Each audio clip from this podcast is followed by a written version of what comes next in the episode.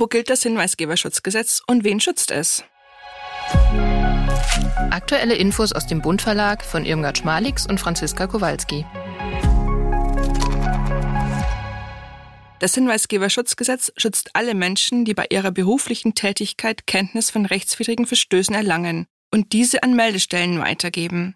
Gilt das Hinweisgeberschutzgesetz damit nur für Unternehmen? Nein, das Gesetz gilt auch im öffentlichen Dienst. Das ist sogar ausdrücklich geregelt. Damit sind durch das Hinweisgeberschutzgesetz die Beschäftigten in Unternehmen und Behörden geschützt und sowohl die privaten als auch die öffentlichen Arbeitgeber verpflichtet.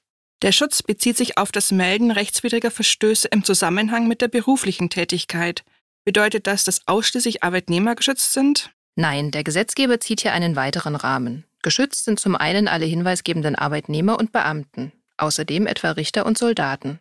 Aber auch Beschäftigte von Lieferanten oder Dienstleistern können Hinweise abgeben.